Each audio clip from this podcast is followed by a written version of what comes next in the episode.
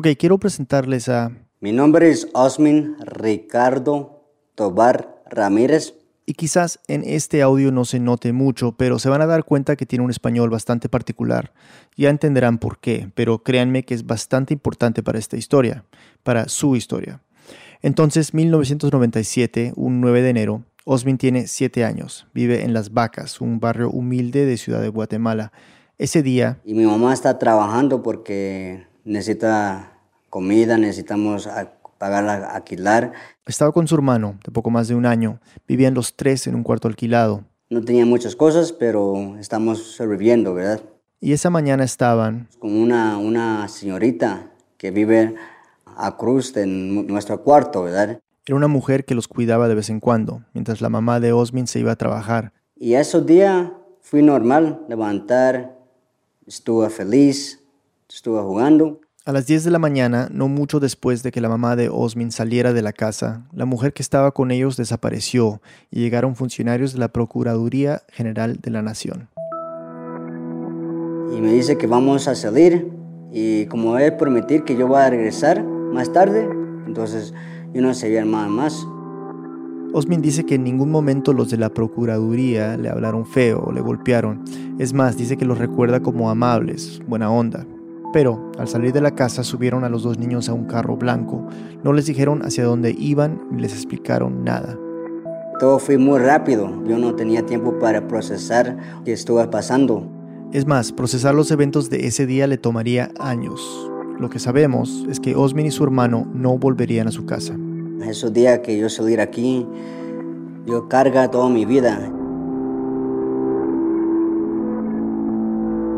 Bienvenidos a Reambulante desde NPR. Soy Daniel Alarcón. Nuestro editor asistente Luis Fernando Vargas nos cuenta la historia. Primero hay que entender esto. Osmin y su hermano realmente vivían en una situación muy precaria. No solo era que toda la familia vivía en un solo cuarto, sino que muchas veces no tenían que comer. Además, Osmin no asistía a la escuela regularmente y la mamá, que tenía problemas con el alcohol y las drogas, a veces se ponía violenta y le pegaba. El papá de Osmin se había ido a México a trabajar hacía unos años y lo veía muy poco. El juzgado de menores había recibido una denuncia anónima de abuso infantil dos semanas antes. Por eso es que se llevaron a Osmin y a su hermano. Esa misma tarde, los funcionarios de la Procuraduría los internaron en el hogar la Asociación Los Niños de Guatemala, con la promesa de que regresarían pronto a casa. Como nosotros son niños, no, no piensen mucho qué estás pasando, ¿verdad? Solo que queremos jugar, queremos a compañeros, quieres hablar con otros niños. Pero los días pasaron y ambos niños seguían ahí. Osmin no recuerda si alguna vez preguntó por su mamá, asume que la extrañaba como cualquier niño puede extrañar a su madre, aunque no tiene malos recuerdos de esos días en el hogar. Estuvo contento, ¿verdad? Tal vez era que lo trataban bien, sin gritos ni golpes, y hasta tenía cosas que para él eran lujos. Tenía un Nintendo y tenía un perro. Además podía distraerse jugando con decenas de niños más. Estaba lejos de su mamá, sí, pero de muchas formas la vida en el albergue era mejor. A las semanas los encargados del hogar por fin le dijeron a Osmin que él y su hermano se iban a quedar ahí, que ahora ellos los iban a cuidar. También dejaron de llamarlo Osmin. Me llamaron Rico. Un diminutivo de su segundo nombre, Ricardo. Toda mi vida fui rico, rico, rico. Entonces eso es el nombre que yo acostumbrar. Hoy, por convicción, pide que le digan Osmin. Más adelante entenderán por qué. Un tiempo después, Osmin no sabe cuánto, su hermano fue adoptado. Recuerda que le dijeron que se lo llevaron a los Estados Unidos. Sus nuevos papás eran de allá. Los gringos querían bebés, niños menos de un año. Ah, entonces, para él fue más fácil encontrar una familia. Porque un bebé de 18 meses no ha aprendido del todo una lengua. Son pocos o nulos los recuerdos que le quedan a uno de esa edad. Uno es casi como una página en blanco, pero Osmin, siendo un niño de 7 años, ya hablaba español y aún más importante. Recuerdo a mi mamá, la cara de ella. Es decir, tenía un pasado que, por más corto que fuera, lo marcaría toda la vida.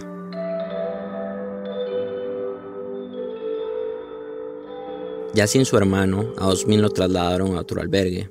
Fue muy diferente al primero. La pasó mal. Por ejemplo, cuando se ponía nervioso o molesto, se metía ropa en la boca y en lugar de tranquilizarlo o consolarlo, lo castigaban. Ellos quieren quitar eso que yo estaba haciendo. Entonces ellos pegarme con cinchos, paletas.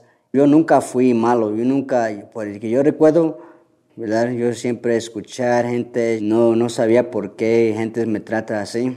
Empezó a preguntarse cuándo tendría una nueva familia. ¿Por qué nadie quiere venir para mí? ¿Verdad? Es que ahí entran niños, se fueron, entran niños, se fueron. Y es que las cosas no pintaban bien para Osmin. Cada día que pasaba en el hogar de niños tenía menos chance de ser adoptado. Y cuando cumpliera la mayoría de edad, por reglas de la institución, tendría que irse. Quedaría sin cama, sin techo y sin saber cómo contactar a su mamá completamente solo. Lo trasladaron a un tercer hogar. Ahí los encargados pusieron a Osmin a cargo de un niño de unos dos años, Eric. Bueno, a cargo es un decir, más bien era como un hermano mayor. Dormían juntos, jugaban. Osmin recuerda que Eric siempre caminaba detrás de él, por ejemplo. Y Eric es la razón de por qué Osmin no terminó en las calles, sino con una familia en los Estados Unidos. Si él no estuvo en la casa y yo no cuidara a él, saber que donde yo voy a estar el día de hoy. Les explico. Se suponía que Eric iba a ser adoptado en 1996, cuando era un recién nacido por una familia de apellido Bors. Los Bors eran de Pittsburgh, Estados Unidos, y habían perdido a su único hijo biológico cuando tenía solo nueve años. Murió debido a una convulsión. Trataron de tener otro hijo, pero no lo lograron a pesar de tratamientos de fertilidad. Un amigo había adoptado un bebé guatemalteco y les contó de la gran pobreza que había en ese país y de las pocas oportunidades que tenían los niños en los albergues. Entonces los Bors decidieron que era algo bueno adoptar en Guatemala y así poder volver a formar una familia. La pareja iba a adoptar a Eric junto con una niña, también guatemalteca. La adopción de la niña salió sin problemas, pero la de Eric no. La Procuraduría sospechaba que la mamá de Eric lo había vendido, entonces había todo un problema legal pendiente que no permitía que los Boers se lo llevaran. Mientras esperaban a que se solucionara el trámite legal, los Boers se mantuvieron al tanto de que el niño estuviera bien. Fue durante ese tiempo que Eric llegó al albergue donde estaba Osmin. Unos amigos que también estaban adoptando en Guatemala viajaron al albergue y les contaron que habían visto a Eric, que estaba bien y que había un niño más grande, Osmin, que siempre estaba con él.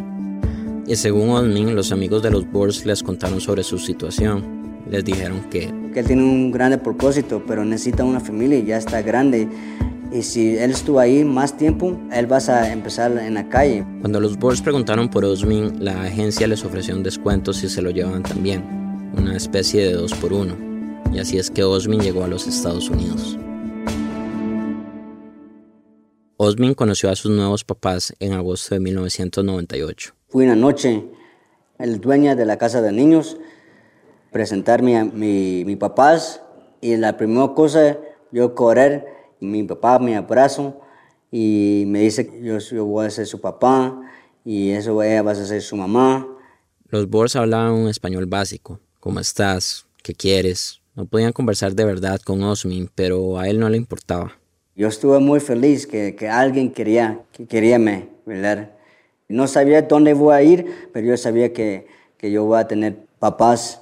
La pareja llegó con ropa para los dos niños, camisetas y gorras de béisbol, pantalonetas. Los llevaron a comer a un restaurante, se quedaron en un hotel.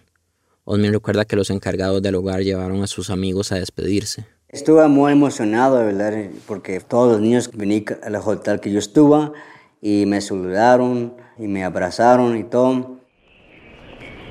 Y al día siguiente fueron al aeropuerto y se montaron en un avión con destino a Pittsburgh. Los nuevos papás de Osmin eran maestros y vivían en un suburbio. Y cuando estamos en el carro, yo mira cosas muy bonitas, casas grandes, los calles bonitos. Yo nunca mira esas cosas así. Para él todo era nuevo, emocionante, y al bajarse del carro vio su nueva casa. Recuerdo que yo corrí, entré a la casa y ellos dicen, eso es su casa, eso todo aquí es tuyo. Y la primera cosa yo fui para los juguetes. Había muchísimos.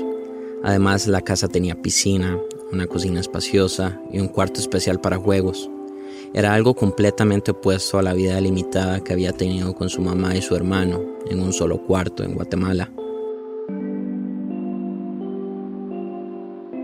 De los tres niños que adoptaron los Boers, Osmin era el único que tenía la edad para ir a la escuela. En Guatemala su educación había sido irregular, pero en uno de los albergues había recibido clases con un profesor. Entonces lo matricularon en el segundo grado de la escuela, tenía nueve años, y ahí empezaron los problemas. Como Osmin no sabía nada de inglés, a los días lo bajaron a primer grado y le asignaron una profesora especial que lo acompañaba en todas las clases. Se sentaban atrás de todos los niños. Ella sabía español y su trabajo era traducirle a Osmin la materia que estaban viendo e intentar que aprendiera inglés. Ella tiene mucha paciencia conmigo. Y después de eso yo regresar a mi casa y mi papá a ayudarme. Pero para él era muy frustrante no poder entender casi nada. El tiempo que yo quería sentir como todos, me pusieron afuera, me sacaron un diferente maestro, entonces yo no sentía normal, ¿verdad? Nadie me entiende. Y para que la gente entendiera que él no estaba feliz, empezó a tratar de llamar la atención. Yo gritar, yo pelear, yo, yo, yo salir, correr a las clases, porque no sabía cómo comunicar de otra manera. A pesar de toda la ayuda, le iba mal en la escuela, pero no solo académicamente. La diferencia siempre tiende a atraer miradas, en especial entre los niños. Durante muchos años, Osmin fue la única persona morena, de típicos rasgos guatemaltecos, en su clase. Solo mira blanquitos y yo siempre fui la más pequeña, las más delgado, entonces ellos pueden molestarme, ¿verdad? Porque yo no puedo hablar inglés. Y para alguien como Osmin, que solo quería encajar, hacerse invisible, desaparecer, esto era una pesadilla. ¿Qué yo puedo hacer, verdad? La única cosa que yo puedo hacer es pelear con ellos. Y así fue, se peleaba, metiéndose en problemas en la escuela, y esto comenzó a afectar la relación con sus papás adoptivos. Al llegar a Estados Unidos, Osmin vio cambios bruscos. Ya hablamos del idioma, el más evidente, pero también hay otros que solemos dejar de lado. Y es que hay un salto abismal entre ser un niño pobre en Guatemala y ser un niño de clase media, un niño de suburbios en los Estados Unidos. En Guatemala, la lucha era sobrevivir, día a día. En los Estados Unidos, las preocupaciones eran ser un buen estudiante y esforzarse por tener un futuro próspero. Osmin trajo hábitos que lo ayudaban a sobrevivir en Guatemala a esta nueva vida en los Estados Unidos. Fue un choque cultural. Por ejemplo, cuando vivía con su mamá biológica, muchas veces no había qué comer en la casa, y los días en que sí había. Yo guardaba la comida porque no sabía la otro día que vamos a comer, ¿verdad? Entonces yo tenía eso y cuando fui para los Estados Unidos yo hacía lo mismo, yo guardar mi, mi comida abajo de mi cama. Uh, cuando yo tenía hambre en, en el medio de la noche, madrugada, yo levantar y sacar la comida. Eso incomodaba a sus papás adoptivos, no sabían cómo lidiar con eso, entonces lo regañaban. Ya empecé a gritar, yo ya empecé a decir que no fui mi mamá, ustedes no mis papás. Y fui muy feo tiempos siempre estuve enoja, cuando yo estuve enoja. Decidieron llevarlo donde una psicóloga para buscar una solución. Y me dice que yo tenía problema, ya empecé a tomar pastillas para tranquilidad, no entiendo. No sé, yo solo sentir que no estuve normal, no, pienso que yo estuve enfermo. Las peleas entre Osmin y sus papás fueron deteriorando la relación. Yo siempre, yo llorar, yo llorar todas las noches. Se sentía un extraño en ese lugar y en esa familia. Tenía muchos problemas, entonces yo pienso que él, ellos sentir algo porque no estuvo tranquilo. No, yo no, yo no fui como el niño que ellos querían. Y fue así que empezó a idealizar la vida en Guatemala, la vida con su mamá. Los recuerdos de los golpes y las veces que llegaba borracha a la casa comenzaron a ser un mal menor comparado a cómo se sentía ahora. Además, hacía mucho tiempo no veía a su mamá. ¿Qué tal si ella había cambiado después de que se lo llevaron? Solo quería regresar al lado de mi mamá, donde yo no podía. Y así estuvo Osmin, un niño inquieto e infeliz, hasta el principio del 2002. Ya tenía 12 años cuando su familia adoptiva recibió una llamada de un periodista de la revista Newsweek. Estaba investigando adopciones en Guatemala y tenía la sospecha de que Osmin podría ser un niño robado. Eso cambiaría todo. Una pausa y volvemos.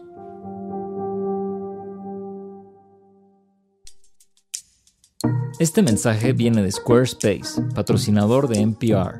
Si estás listo para empezar tu nuevo negocio, obtén un dominio único y crea una bonita página web con el apoyo del galardonado servicio al cliente que está disponible las 24 horas del día, los 7 días de la semana.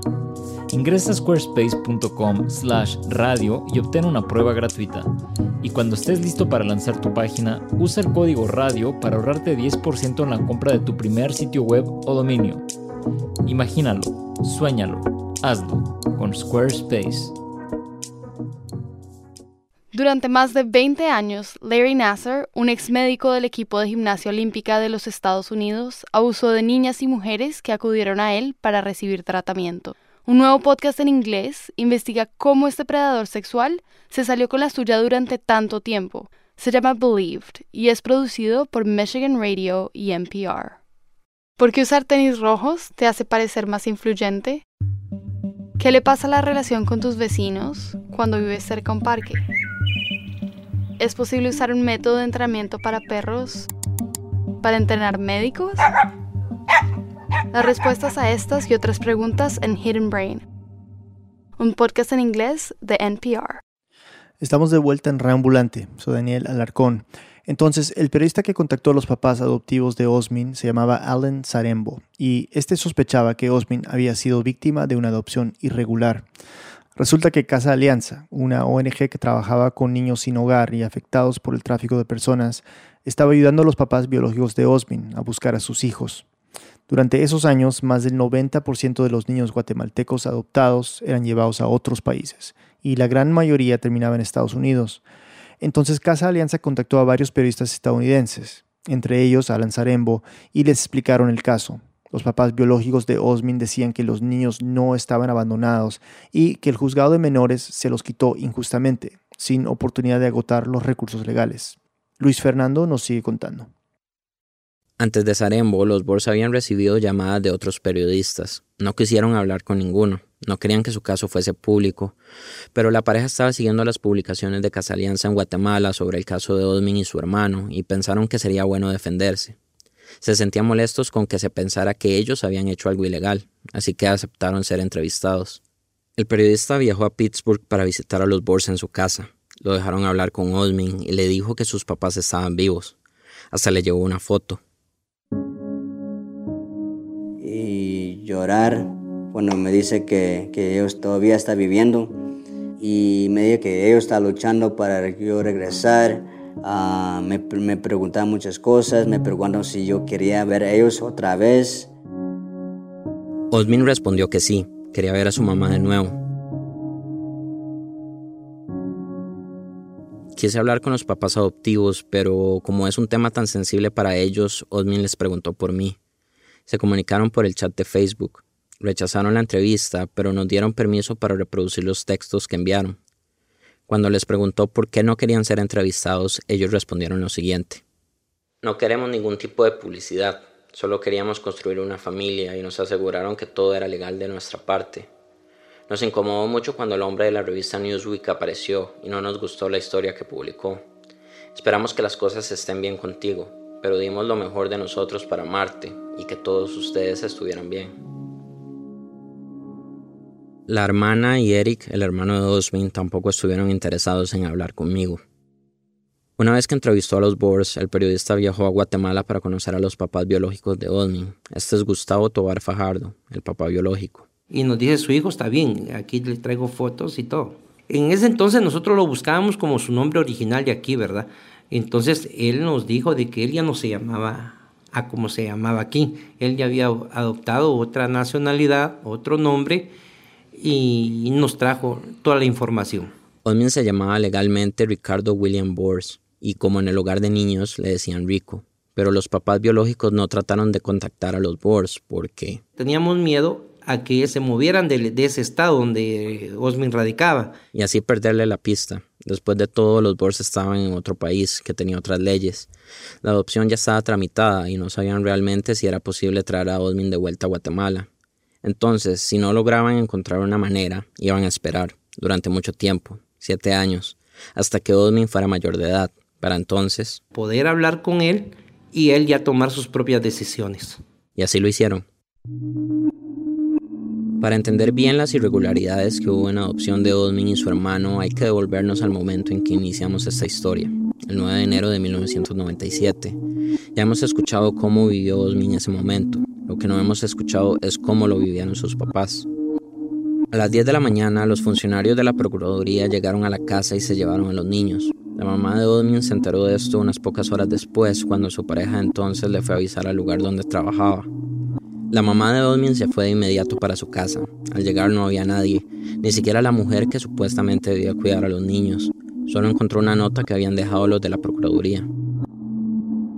La nota decía que había sido la Procuraduría de la Nación que los había ido a recoger por una llamada que habían hecho. Solo eso decía. Ella es Flor Ramírez, la mamá de Osmin. Y cualquier cosa que me presentara la Procuraduría de la Nación. Y lo cumplí. Fui al juzgado de menores y fui a la Procuraduría de la Nación. No me dieron razón de nada. No le dijeron dónde estaban sus hijos ni cómo contactarlos. Entonces, sin saber qué más hacer, se dirigió al arzobispado de Guatemala a pedir ayuda. La trabajadora social del arzobispado de Guatemala inmediatamente puso un abogado. Ellos me apoyaron, me enviaron con Casa Alianza.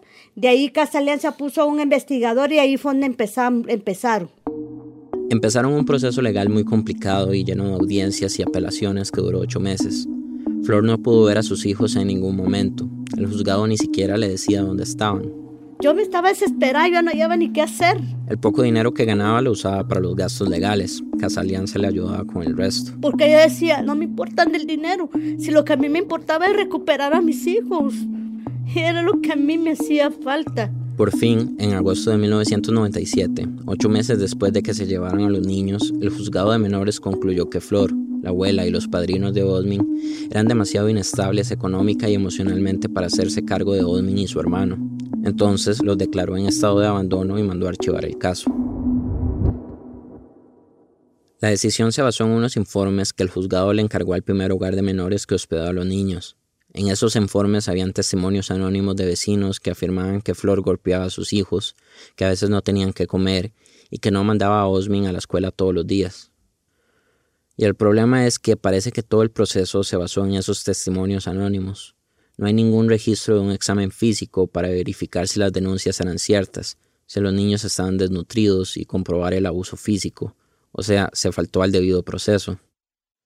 Además, otra irregularidad en el trámite de adopción fue que ni el hogar de niños ni el juzgado de menores intentó contactar al papá biológico de Osmin, Gustavo, quien legalmente tenía derecho a pelear por la custodia. Esto a pesar de que se separó de Flor cuando Osmin era un recién nacido y tenía una relación distante con su hijo. La situación del hermano de Osmin era diferente porque Gustavo no es el papá biológico.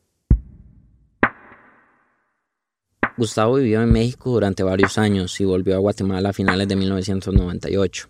Trató de buscar a su hijo para reconectarse con él, pero su expareja ya no vivía en el mismo lugar. A los días contactó a la abuela materna de Osmin y ella le dijo, Fíjate que a Flor le quitaron al niño. Ya habían pasado meses. Gustavo puso un recurso de amparo para que se le tomara en cuenta para hacerse cargo de su hijo. También reclamaba que había apelaciones de la mamá que no fueron resueltas antes de que se archivara el caso. Gustavo ganó el recurso de amparo, pero su sorpresa fue que para ese momento Osmin ya llevaba medio año en los Estados Unidos, ni siquiera se le había informado a Flor. Por estas fallas en el proceso, Flor y Gustavo creen que los niños fueron víctimas de una de las redes de adopciones ilegales en Guatemala. Estos eran grupos organizados que incluían a personas de todo tipo, notarios, jueces, autoridades de la Procuraduría General de la Nación, comadronas, eh, médicos, etc. Él es Eric Maldonado, el director jurídico de la organización El Refugio de la Niñez, que vela por los derechos de los niños en situaciones de violencia. Ellos han estudiado el caso de Osmin y han asesorado a la familia. Estas redes conectaban orfanatos con hospitales, el juzgado de menores y la policía para conseguir niños y darlos en adopción de manera irregular. Era todo un andamiaje de una actividad que obviamente se convirtió en tremendamente lucrativa. A finales de los años 90, la adopción, fuese regular o irregular, de un bebé podía costar entre 12 mil y 80 mil dólares a una familia extranjera, según diferentes informes. Un estudio hecho por la Comisión Internacional contra la Impunidad en Guatemala estima que entre 1977 y el 2008 más de 30.000 niños guatemaltecos fueron dados en adopción. El 99% de los casos fueron como el de Osmin, un trámite hecho por un notario privado y no por el juzgado de menores. Esto era grave, permitía que las adopciones funcionaran como un negocio, una actividad preocupada más por el lucro que por darle protección a niños huérfanos o en condición de abandono. Por ley, los notarios podían hacer los trámites de adopciones con una mínima supervisión del Estado. desde realizar los estudios para pedir la declaratoria de abandono de los niños hasta entregárselos a los padres adoptivos. Esto daba lugar a que no existiera un control más que la fe pública que tiene el notario. Es decir, la palabra del notario era suficiente para que el juzgado de menores permitiera los trámites. Y lo que provocó es que efectivamente eh, se dieran una serie de vulneraciones de derechos.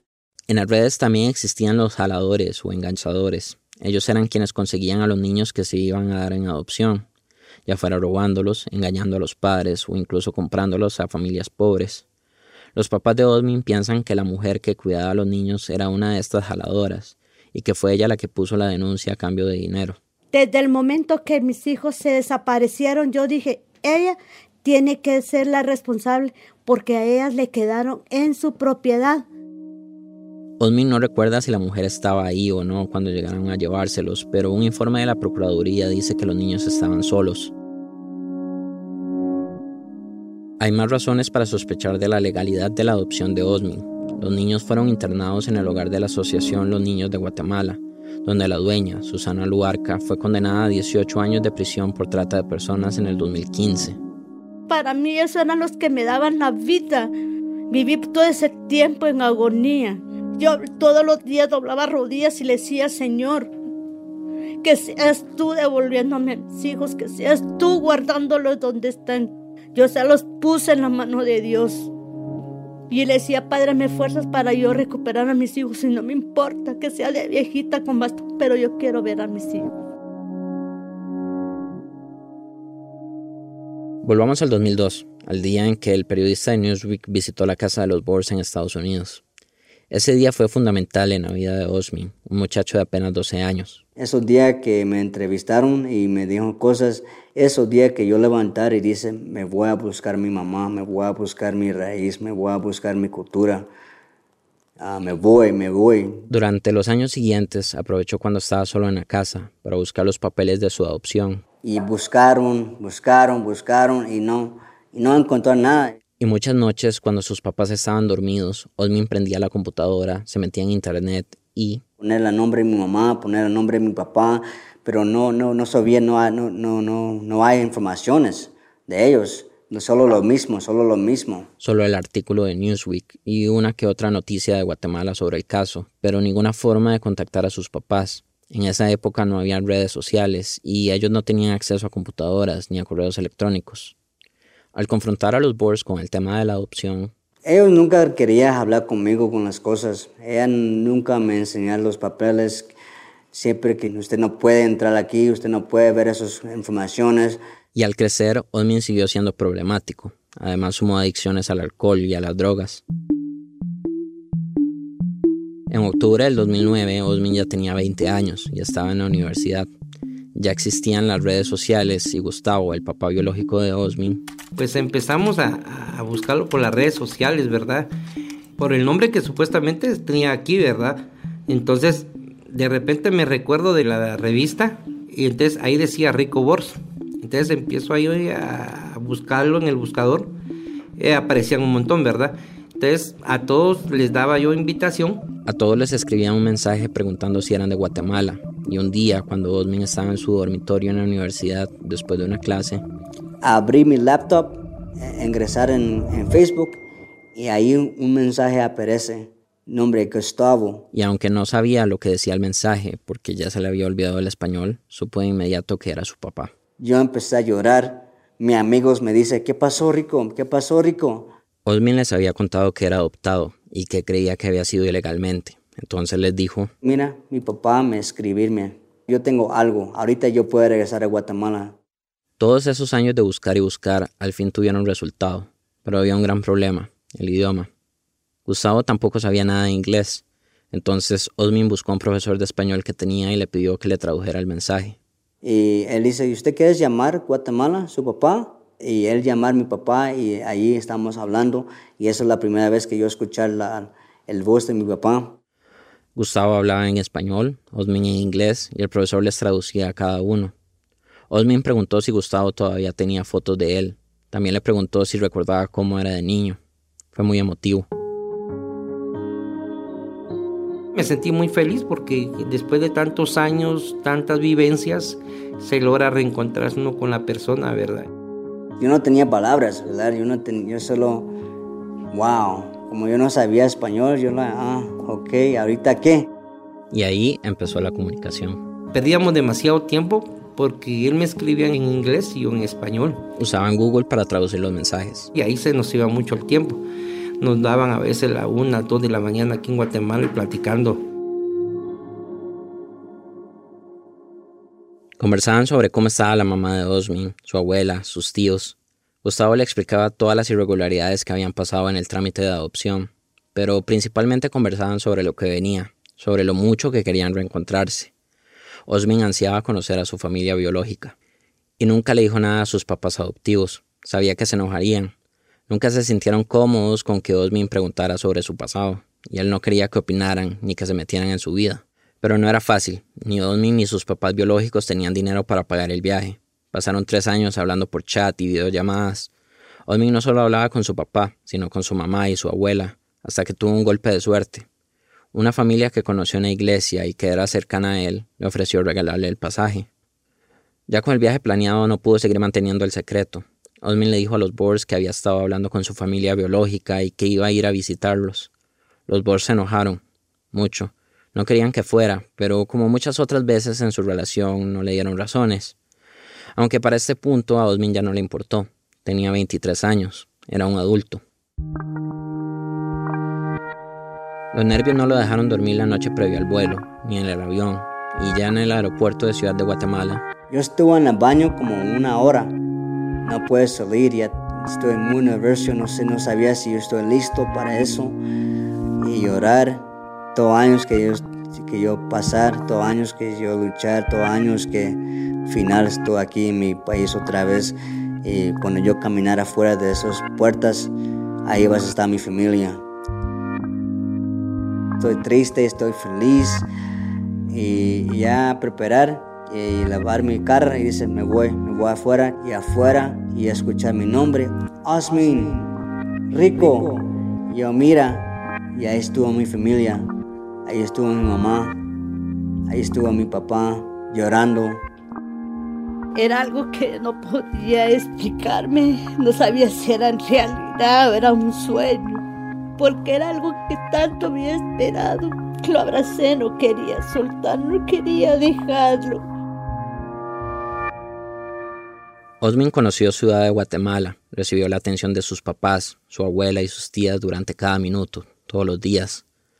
Finalmente estaba viviendo una fantasía que había alimentado durante más de 10 años, más de una década idealizando una convivencia con personas que por más sangre que las uniera eran desconocidas. Pero en esta historia, la realidad no estuvo a la altura de la fantasía. Específicamente, su mamá no estuvo a la altura de la fantasía. Cuando yo tuve seis años, cuando estuve a Patojo, tenía una, una imagen de mi mamá. Y cuando regresaron en 2011, yo mira lo mismo cara. Ahí yo sentir mal, ahí sentir que, okay, esta mujer no cambiaron, no cambiaste tantos años que pasaron y no cambiaron. No fui como yo quería. Osmin soñaba con una mamá reformada después de perderlo a él y a su hermano, una mujer que había aprendido de sus errores, pero vio a la misma madre que recordaba de niño. Osmin y su mamá se volvieron personas con defectos muy parecidos, alcohólicos, agresivos, irresponsables, a pesar de los kilómetros y los años de distancia. Es irónico si se piensa bien. Era una de las cosas que la adopción de Osmin se suponía que iba a evitar. Y Osmin también se encontró con un papá que en su infancia, cuando más lo necesitaba, estuvo ausente y que ahora... Quieres cambiar, no quieres entender quién yo soy. Osmin salía en las noches a tomar y su papá lo criticaba mucho. Sentía que lo regañaba como a un adolescente. Sentía que lo quería educar en lugar de entenderlo como persona, entender todo lo que había sufrido y respetar sus decisiones como adulto. Después de un mes en Guatemala volvió a Estados Unidos desilusionado, dolido. Terminó la universidad, consiguió un trabajo y se hundió más en las drogas y el alcohol. Fueron cuatro años duros. Fue a la cárcel, tuvo una hija y perdió su custodia. Yo no puedo ver mi cara en, el espejo. Yo no quería ver mi cara en el espejo. Yo, yo, no yo sabía que estaba haciendo cosas malas otra vez después de estudiar, después de todo. Hasta que no pudo más. En 2015, un día después que yo fui para una fiesta, que yo tomé, que yo peleé con gentes, yo levantar y dice, ya no más, ya no quiero esta vida, ya no puedo vivir aquí. Yo llamar a mi mamá, yo, yo mi papá, mis mi amigos, mi, me voy, ya no quiero estar en este, país, ya me voy para Guatemala, ya no quiero vivir, yo no puedo cambiar en, aquí en este lugar, no puedo. A los dos días compró el tiquete. Guatemala como país le había gustado, se sentía cómodo, como si encajara. Y por lo menos ahí tenía algo, aunque fuera solo la esperanza de formar un vínculo con su familia biológica, una segunda oportunidad. Iba a ser difícil, sí, pero cualquier cosa era mejor que lo que estaba viviendo en los Estados Unidos. Y eso es lo que Osmin ha estado tratando de hacer estos últimos tres años, construir una vida nueva. Se casó y tiene un hijo. Trabaja en un call center, dejó el alcohol, las drogas, las peleas. Está mejorando su español poco a poco. La relación con sus papás biológicos todavía es difícil, desgastante, pero trabaja en ella a diario. Espera que en algún momento llegue a sentir ese vínculo familiar que tanto quiere. Por lo menos me dijo, en estos momentos no está solo. Y como símbolo de este nuevo inicio, volvió a su nombre original, Osmin. Rico, el muchacho que nunca logró encajar en ningún lugar, ya no existe.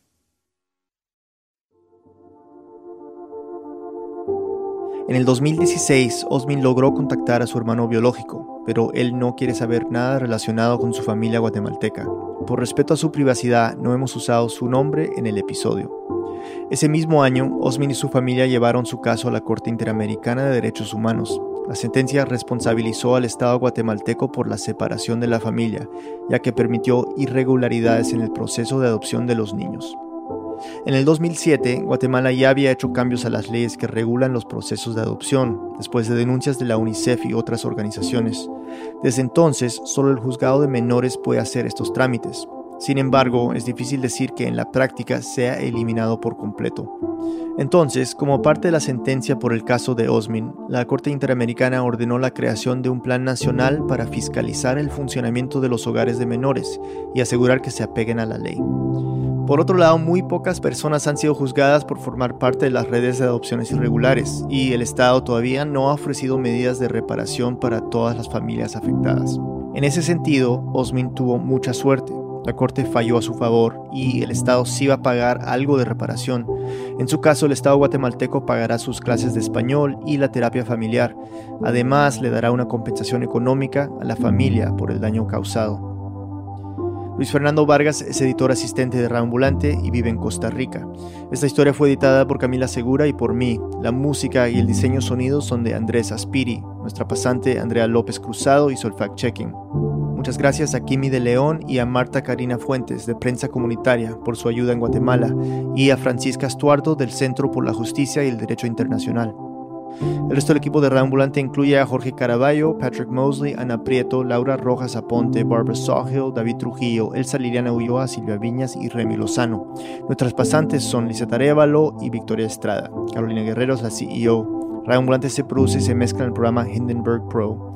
Tenemos una lista de difusión en WhatsApp y nos gustaría que fueras parte. Todas las semanas te mandaremos un link al episodio para que no te lo pierdas y puedas compartirlo fácilmente con tus contactos. Si quieres unirte a la lista, envía un mensaje al número más 57 322 950 2192 y Jorge, nuestro editor de audiencias, te añadirá. Repito el número, más 57 322 95 02192.